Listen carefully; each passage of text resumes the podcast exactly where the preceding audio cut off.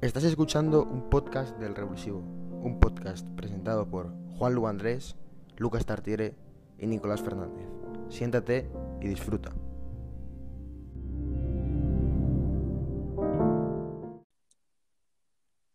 Bienvenidos a un nuevo episodio de podcast. Hoy, como veis en el título, venimos a hablar del bar, del bioarbitraje, de si funciona, de si no. Y para ello, pues hemos traído a un invitado especial, Joel García, ¿cómo estás? Hola, soy Joel, encantado de estar aquí contigo, Nico. Y, Y bueno. bueno... pues si te quieres presentar así para que la gente sepa quién eres. Bueno, ¿A quién hemos sí, traído hoy? eh, soy Joel, he jugado, estuve jugando una temporada con Nico en el Pozuelo y nada, encantado de estar aquí con este cojo y a ver qué tal va. Y bueno, Joel, para, para los que no lo sepáis, que lógicamente no sabe nadie, es aficionado del Getafe y está un poco enfadado con el VAR, con el videoarbitraje. Y pues yo le quería traer aquí para ver qué opinaba. Hmm, Entonces, si te parece, presento el índice y luego ya vamos desarrollando los temas, Joel. Va, perfecto. Vale, pues eh, primero pues vamos a responder a la pregunta del título, ¿vale? La pregunta del título es si el VAR es una ayuda o un lastre. Después vamos a desarrollar un poco esta respuesta. Eh, lo tercero va a ser hablar de la transferencia de información del Comité Técnico de Árbitros, el tema de los audios y todo eso. Lo cuarto y lo penúltimo es errores y aciertos. Y lo último eh, es el balance del VAR hasta el momento, desde que se introdujo en el fútbol profesional hasta, hasta ahora mismo. Así que si te parece, eh, te empiezo preguntando yo, ¿el, ¿el VAR es una ayuda o un lastre? Eh, bueno, yo creo que se, in- se intentó introducir como una ayuda a los árbitros de campo, pero sinceramente yo creo que es un lastre en muchos sentidos, ya que hay muchos equipos que se están viendo muy afectados en vez de que sea un beneficio y una ayuda para los árbitros. Y eso es lo que creo que, por ejemplo, eh, vale, voy a poner el ejemplo del Getafe, porque bueno, soy del Sí, Getafe sí, sí. y el año pasado, no sé si, los, si lo sabes o si lo sabéis, eh, en la última jornada llegábamos como sextos eh, con, con la opción de, de quedarnos en Europa y teníamos que ganar por, lo- las- la- por los resultados de la Real Sociedad, del, del Granada, etcétera. Eh, un partido en el que se nos anuló tres goles, dos de Ángel y uno de Mata, y cuando dos de ellos Sí, están sí, sí, dos de ellos mal anulados, uno por una supuesta falta de Ángel al portero y, y otro por un, un fuera de juego mal pitado. Y al final se añadieron más minutos de los que debían ser y nos acabaron metiendo y con eso quedándonos fuera de Europa. Por lo que pienso que, sinceramente, si se pudiese equilibrar esto, eh, podría ser una gran ayuda, pero que hasta el momento no creo que lo esté siendo. Sí, yo estoy de acuerdo contigo, Joel. Yo creo que el VAR, eh, el videoarbitraje es una ayuda, pero se está usando de tal forma que casi se convierte en un lastre, ¿sabes? Porque el- la teoría es buena, es una ayuda clara. Sí, Pero puesto en la práctica y, y según cómo lo están manejando los, los árbitros que no son de campo, sino que son de sala, eh, es claramente un lastre porque yo creo que cuando, cuando sepamos utilizar esta tecnología de, de una forma correcta, pues podremos eh, conseguir que sea una, una ayuda total. Por ejemplo, con el tema de fueras de juego y tal, pues ya se va mejorando. Pero a, a principios, la primera temporada del VAR, había hasta errores de trazar líneas. Sí, Entonces, pues bueno, eh, ahí yo creo que es donde está el problema, ¿sabes? sí, Pero si conseguimos, yo creo que si el comité consigue eh, corregir estos errores, yo creo que el VAR va, va a acabar siendo una ayuda. Luego, Sí. sobre lo que has dicho del Getafe, eh, yo tenía, tenía apuntado que sí, que esa última jornada que, que os había perjudicado el VAR, tal, pero tres goles os, os anularon. sí. Dos de, dos de Ángel y uno de Mata. Por falta y fuera de juego. Eh, sí, dos de ellos eh, por fuera de juego. El primero que metió Ángel no estaba en fuera de juego y el, y el de falta eh, se interpretó que el portero tenía el balón cogido con las manos, pero el balón estaba tocando el suelo y el portero tenía una, una mano puesta sobre ella, por lo que Ángel chutó y acabó en gol. Y a menos que el portero no tenga las dos manos en el balón, eh, nos falta. Efectivamente. Pues si quieres dejamos ya atrás esto. Entonces, eh, a modo de resumen, que hay que mejorar cómo usamos el VAR, pero el VAR en teoría, ¿lo ves bien o lo ves mal? No, sí, sí, eh, bien. Es, es- al final es una ayuda para los árbitros para los momentos de, de, un penalti un penalti que no se vea bien y, por ejemplo, una final de la Champions que puede decidir eh, un título, pues sí, es una ayuda, pero, pero no, se está, no, se está, o sea, no, no, se está llevando a cabo como se debería. Vale, sí, estoy de acuerdo. Vale, luego te quiero hablar de una palabra que es error manifiesto, que es eh, lo que el comité dice que se corrige, es cuando hay un error manifiesto en una jugada del, del árbitro de campo, entonces se corrige la acción. Pregunto yo, ¿cuándo es un error manifiesto y cuándo no? Según ellos, cuando incide claramente en el gol, pero a ver, medio campo, recupera el Real Madrid, una jugada eh, que trencen de 50 pases, vuelta al portero y acaba en gol, ¿tú crees que tienen que revisar una falta que ha sucedido hace dos minutos y que no ha tenido ninguna trascendencia en la jugada? Porque yo creo que no. Y luego ves saques de banda o corners que luego acaban en gol, que no se revisan. Entonces yo creo que ahí hay un poco de incertidumbre y un poco de, de poco criterio. No sé qué opinas tú. Sí, yo opino igual. A ver, una jugada que eh, en un caso que el balón, o sea, se hace una falta, el balón no sale del campo durante dos, tres, cuatro minutos eh, y acaba en gol, obviamente, si, no se ha parado el juego antes, eh, no se debería parar y se debería dar el gol como válido. Porque si no, ahí hablamos de parar el juego y tener que retrasar el partido, por lo que el partido se, se tendrían que añadir más minutos y eso al final es un, es un problema. Por lo que yo creo que ahí los árbitros tienen que estar más avispados, intentar o, pitar algo, si, ven que puede estar justo, o pitar, pitar una falta o, directamente no pitarla. Sí, o que si la jugada ya está en el portero, pues pueden parar y revisar en vez de perder luego cinco minutos revisando, porque ese es otro tema, la cantidad de tiempo que se pierde de un partido revisando acciones de bar que terminan en nada. Sí. Eso era lo que también te quería preguntar, porque, por ejemplo, eh, yo no sé si fue en el Levante Valencia, que iban 0-1 el Levante y metió dos goles el Valencia, o fue viceversa o algo así. Y es que están revisando la acción tres minutos en el descuento y acaba el partido en el 98. Sí. Entonces yo no, yo no sé hasta qué punto eso es eh, favorable o desfavorable para los equipos. No, sí, y también hemos visto eh, cuando, cuando pasan estas cosas, cuando que, no se puede celebrar un gol por, por el VAR, o sea, porque tienes que esperar a, a ver lo que dice el VAR porque ya no es como antes que metes el gol y lo celebras con la afición, e-, etcétera. Sí, le ha quitado esa esencia, yo creo. Tienes que esperar a ver qué dice el VAR y, estar, estar quieto y o, te lo da o si no, ya no te lo da y, a jugar otra vez. No sé, es lo que pienso. Claro. No, no, sí, yo pienso igual, tranquilo.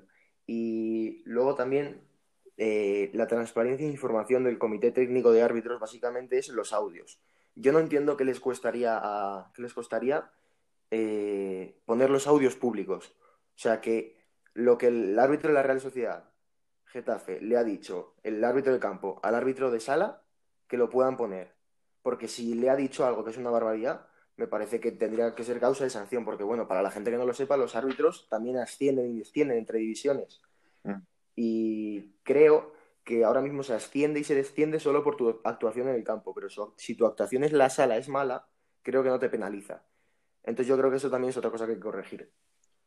Sí, eh, es, eso eh, sí, yo también opino lo mismo. Por ejemplo, en la Premier, a ver, no se enseña, o sea, no, se muestra al público los audios, pero sí es verdad cuando hay fueras de juego, eh, etcétera, se, se trazan las líneas y se enseñan las pantallas grandes algo que aquí en la liga no se hace, porque al final, si estás en el campo, están revisando una, un, posible fuera de juego que al final ha desencadenado un gol, eh, claro, tú eh, como aficionado en el campo no sabes si está bien pitado o no.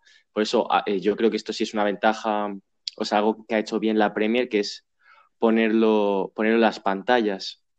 Pero...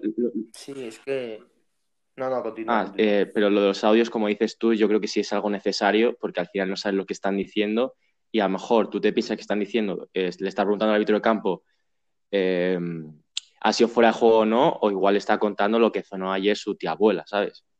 Entonces al final. Sí, sí. No sé, ¿qué ibas a decir tú? No, yo te iba a decir que. Eh, ¿De qué estábamos hablando? Ah, es que yo iba por otro lado, me refiero yo no me refiero a que pongan la acción, que eso sí que la Premier, bueno, pues va mucho más adelantada que la Liga en todos los sentidos, pero me refería al punto en el que estabas hablando ahora, que es el tema del audio. Sí. Eh, y es lo que has dicho, o sea, yo puedo estar hablando de si me gustó ayer el espagueti con tomate que me hizo mi, Sí. mi suegra, ¿sabes? Eh, si una liga, como es la Liga Santander, se supone que es la mejor del mundo, eh, ¿por qué no publicamos los audios? ¿Por qué no tenemos esa transparencia de información con el público y con la audiencia? No lo entiendo. Sí, O sea, yo creo que eso es, es algo que se debería de, de corregir y, y nada, solo eso. No sé si tienes algo más que añadir sobre punto. No, yo opino también eso. O sea, al final, eh, le- lo- los aficionados que al final son los que vemos el fútbol, te- tenemos que saber lo que se dice en el, en la sala VAR y, y lo que se, y cómo se comunican, porque al final no, no sabemos, no sabemos lo que se están diciendo, básicamente. Sí, en resumen. Y luego, antes de pasar con errores y aciertos, eh, me gustaría decir a la gente que esté escuchando esto que nos puede pasar un mensaje de voz por Anchor, por la aplicación que tiene en la descripción de, de Spotify, así que, o por WhatsApp también, que voy a dejar el número para otro podcast. Y ya pasamos a errores y aciertos. Errores. Eh, ¿qué errores has visto tú últimamente? Además de líneas mal trazadas, comunicación. Hay bastante error, yo creo. Y luego, como aciertos, pues podríamos decir el fuera de juego, pero es que casi que tampoco, porque con esas líneas que, que no son, son, o sea, que están mal trazadas, no podríamos hablar de, de un acierto total del VAR hasta el momento, ¿no crees? Sí, o sea, la verdad es que eh, el VAR está siendo bastante deficiente. Es verdad que, que sí que aciertan muchas veces, eh, sobre todo en- eh, yo creo que en manos, aunque también a veces eh, fallan, pero, pero sí es, es verdad que últimamente se ven más errores que fallos. Eh, como tú mismo has dicho, los fueras de juego. Ahora eh, en la Premier, en el derby de Liverpool-Everton, un partido que acabó en 2 a 2. Eh, Sí, lo vi, lo vi, Sí, lo estuve el pase que le mete Thiago a Mané, que esa jugada eh, justamente acaba en gol, le pitan fuera de juego a Es Mané fuera de juego. eh, y trazaron la línea y Mané estaba dos metros por detrás del defensa y que habría sido gol totalmente legal Y lo mal. y victoria para el Liverpool que ahora mismo estaría líder, pero al final acabó en empate ese partido. Sí, sí, sí, lo estuve viendo yo también. Y de hecho, eso también es problema de cómo están traza- cómo está trazado el corte del campo, ¿sabes? Porque el corte del campo, que a veces parece recto, no lo es. Y a veces se toma como referencia la línea de corte del césped para trazar la línea y, y esa Sí. es un error manifiesto de la gente del VAR.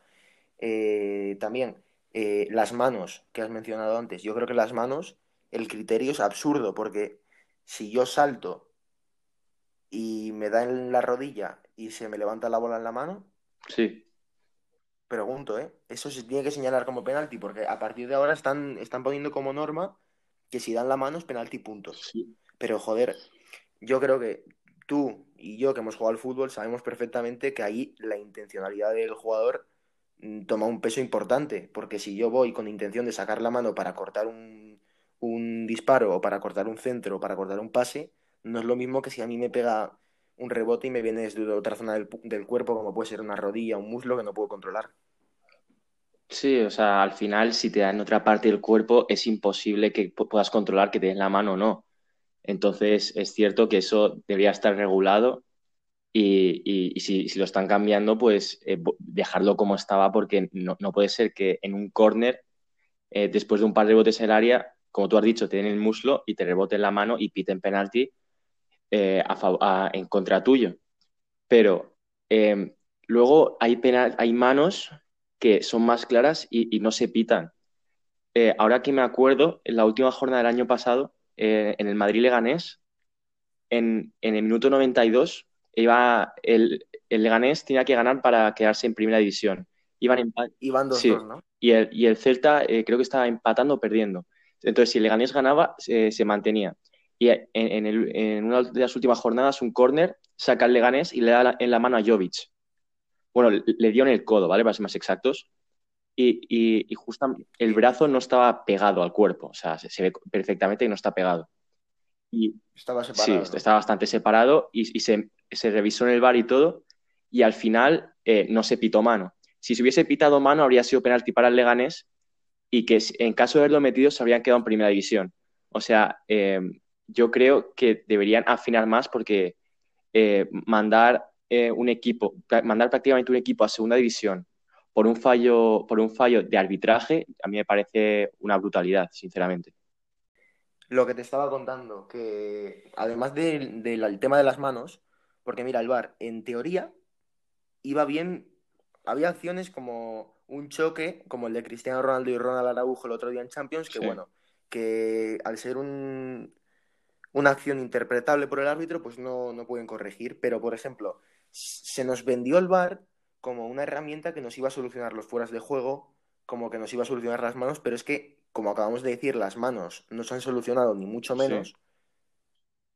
Y es que tampoco se han solucionado el tema de, de fueras de juego, porque lo primero por una línea mal trazada. Sí. Y lo segundo, es que eh, si Morata tiene un 45 y, Messi tiene un 42 y yo estoy en fuera y Morata está en fuera de juego y Messi no, es que me parece estúpido el tema del fuera de juego, sinceramente, porque es que llevado tan al extremo, es que depende casi de la talla de la zapatilla del jugador que pueda meter gol o no, ¿sabes? Esto es lo que dijo Morata el otro día en, rueda de prensa y me parece que tiene toda la razón del mundo, porque al fin y al cabo no estás tomando ventaja. O sea, un milímetro me parece extremo, sobre todo cuando ese milímetro suele ser por tema de talla, ¿sabes? Sí, sí, al final eso es un poco, como tú dices, llevado al extremo y que se debería regular, obviamente. Pues eso, las manos, el tema de las líneas, no sé, yo, yo creo que el VAR se tiene que corregir. El VAR en sí y luego cómo se plasma el VAR. El tema de los audios, el tema de un televisor en los estadios para que el aficionado pueda ver cómo están corrigiendo la acción y que se está corrigiendo. Mm, que eso en la Premier ya está más desarrollado, pero en, la Liga Española todavía falta. Y, creo que le falta bastante al VAR por, por ofrecernos y que la expectativa era, bastante alta y está defraudando, yo creo. Sí. Eh, sí, como has dicho, o sea, eh, desde que llegó, lo pintaban como que iba a revolucionar el fútbol y que iba a ayudar para bien. Eh, primero lo empezaron a, bueno, el primer partido en el que lo vi fue en el España-Francia, ¿no? Y. Sí, sí. Y eso, pero ahora es, como tú dices, está fallando bastante, pero todavía hay, tiempo y, lo irán mejorando y, lo harán mejor, por así decirlo, para ayudar al fútbol y, a los árbitros. Y, yo creo que llegará un punto en el que, en vez de ser un lastre, será una gran ayuda y que nos, ayudará a disfrutar el fútbol mejor. Sí, yo estoy de acuerdo contigo porque eh, yo también lo vi en ese España-Francia y me acuerdo perfectamente de que los comentaristas lo endiosaban al bar, como si fuera un dios, una máquina letal del fútbol, que yo lo iba a revolucionar. Mm. Y yo me decía con mis amigos viendo el partido, ¡buah! Cuando juegue el Oviedo contra el Sporting y haya una acción de bar, mm, ¡buah! Ya verás que risa en el estadio y tal. No, mira, risa poca. Porque que a ti te lastren partidos y tengas que sopesar fallos arbitral eh, del árbitro, no del campo, porque de campo es entendible, ¿sabes? Pero que sea un árbitro de bar, de sala, que tiene 25 pantallas delante suyo, eh, chico, pues ya, eso sí que al aficionado yo creo que le fastidia bastante más. Sí. Y bueno, no sé si querías añadir algo más. No, no, eh, justo eso que has dicho, que, que, al final que te, paren tanto los partidos, que en cuanto haya una falta o una, un posible fuera de juego que acabe en gol, que te, tengan que parar el partido, a mí sinceramente, si los partidos del Getafe son infumables, o sea, yo soy de Getafe y últimamente los son infumables, encima que te tengan que, bueno, otro día contra el Levante, que en la expulsión de Chema, que te, lo tengan que parar tres minutos, ya es, ya, sí. es otro nivel. Sí, se hacen muy pesados los partidos. Bueno, pues dicho todo eso, el tiempo que tarda el VAR, las acciones de manos, los fueras de juego, las líneas mal trazadas, esperemos que todo esto mejore. Y último punto, balance del VAR hasta el momento. Quiero una nota del 1 al 10. Eh, eh, cuatro y medio, un cuatro. Yo le voy a dar un 3. Hmm. No por el VAR en sí, sino por la expectativa que tenía, que me ha defraudado demasiado. Sí, la verdad. Porque, por ejemplo, yo, entendía que ya desde que el VAR salió, que las acciones como los choques, eso ya imposible que lo corrigieran, pero hombre, que se equivoquen trazando líneas me parece bastante triste. Sí. O incluso con las manos. Entonces tenemos un 4,5 y un 3, pues media de, media de 3,45. Bueno, 3,75. Bueno, no, no, está mal. ¿no? Sí. Lo que solemos sacar tú y yo, Sí, básicamente. Bueno, pues eh, nada, ya esto para finalizar, que la gente tiene el, el canal de YouTube, Instagram, Twitter, tiene tus redes sociales también, Joel, en la descripción del podcast, de, que si quieren enviarnos un audio que, que tienen el WhatsApp y tienen la aplicación. Mm. Y nada, que gracias por venir. A ti, por invitarme, hombre. Y que tengo pendiente contigo hacer un análisis al Getafe, porque he hecho uno de la Real Sociedad y he hecho uno del Barça y quiero hacer uno del Getafe. Vale, perfecto. Así que lo iremos Vale. hablando, ¿vale? Así que gracias, Joel. Igualmente. Adiós. Adiós. Chao. Chao.